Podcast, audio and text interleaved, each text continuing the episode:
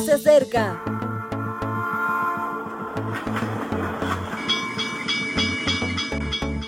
Partimos ya.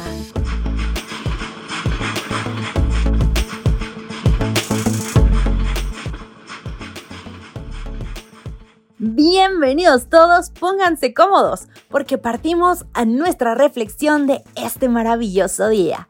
Siendo 20 de abril, te saluda Alemanín y quiero compartirte el título de hoy, Gracia con una pizca de sal. Sabiduría, vida práctica, es el tema de estos días. Y para comenzar, quiero que me acompañes en la lectura de Colosenses 4:6. Sea vuestra palabra siempre con gracia, sazonada con sal, para que sepáis cómo debéis responder a cada uno. ¡Wow! ¡Qué interesantes palabras! Palabras con gracia. Vayamos a ver este mensaje. Para una buena comunicación, tan importante es el contenido del mensaje como el modo en que lo transmitimos. Hay cristianos que piensan que por conocer la verdad pueden permitirse la osadía de cualquier comentario, aunque sea con crudeza. También están los que endulzan tantísimo el mensaje que parece fantasioso, increíble y empalagoso. Pablo nos aconseja que nos expresemos siempre con gracia, elegancia y amabilidad, y que sazonemos nuestras conversaciones con sal. ¿Sal? Esa expresión debe ser una metáfora porque no creo que nos oriente hacia una conversación subida de tono o salada. La sal en la época de Pablo tenía varias funciones.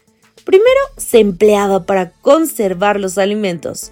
Hay actitudes que provocan rupturas, y otras que establecen vínculos. Quizás este sea el primer significado a considerar. Que nuestra manera de expresarnos mantenga las buenas relaciones, que conservemos las amistades. Hay amigos con los que te encanta hablar, porque tienen un recuerdo o un detalle que genera cercanía. Segundo, la sal incrementa el sabor de los alimentos hay conversaciones religiosas insulsas, saturadas de tópicos y normativas que casi conocemos de memoria. Hay sin embargo mensajes llenos de vida que despiertan lo mejor de nosotros y nos inclinan a ser mejores. Esos mensajes sazonados de lo positivo y lo esperanzador atraen y se anhelan.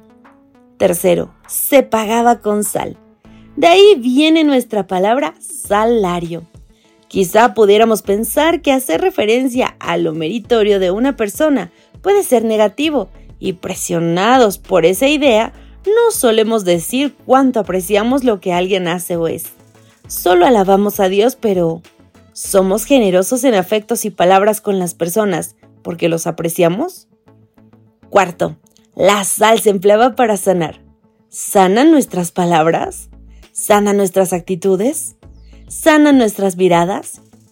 Hay palabras que son como bálsamo en los momentos de necesidad. ¡Qué bien nos hacen! Es interesante y mirándolo de esta manera, es muy positivo poner una pizca de sal a nuestra gracia. Tenemos un mensaje espectacular y precisa de lo mejor de nuestras habilidades para ser transmitido. Una actitud correcta, una palabra adecuada, una sonrisa a tiempo, pueden alterar la reacción de una persona, pueden facilitarle su relación con la verdad. Ya sabes hoy, cuando te prepares para hablar de la grandeza de la gracia del Señor, ponle una pizca de sal. Querido amigo, que nuestras palabras sean productivas como la sal. Con un poco puede ser demasiado, puede ser suficiente para que otros puedan andar puedan sentirse reconfortados, puedan sentirse amados y puedan ver de la gracia de Dios en sus vidas. Nuestras palabras pueden ser un bálsamo o pueden ser lo contrario. Así que hoy decide ser un instrumento de nuestro Dios. Que pases un maravilloso día. Gracias por acompañarnos. Te recordamos que nos encontramos en redes sociales. Estamos en Facebook, Twitter e Instagram como Ministerio Evangelike también puedes visitar nuestro sitio web www.evangelike.com. Te esperamos mañana.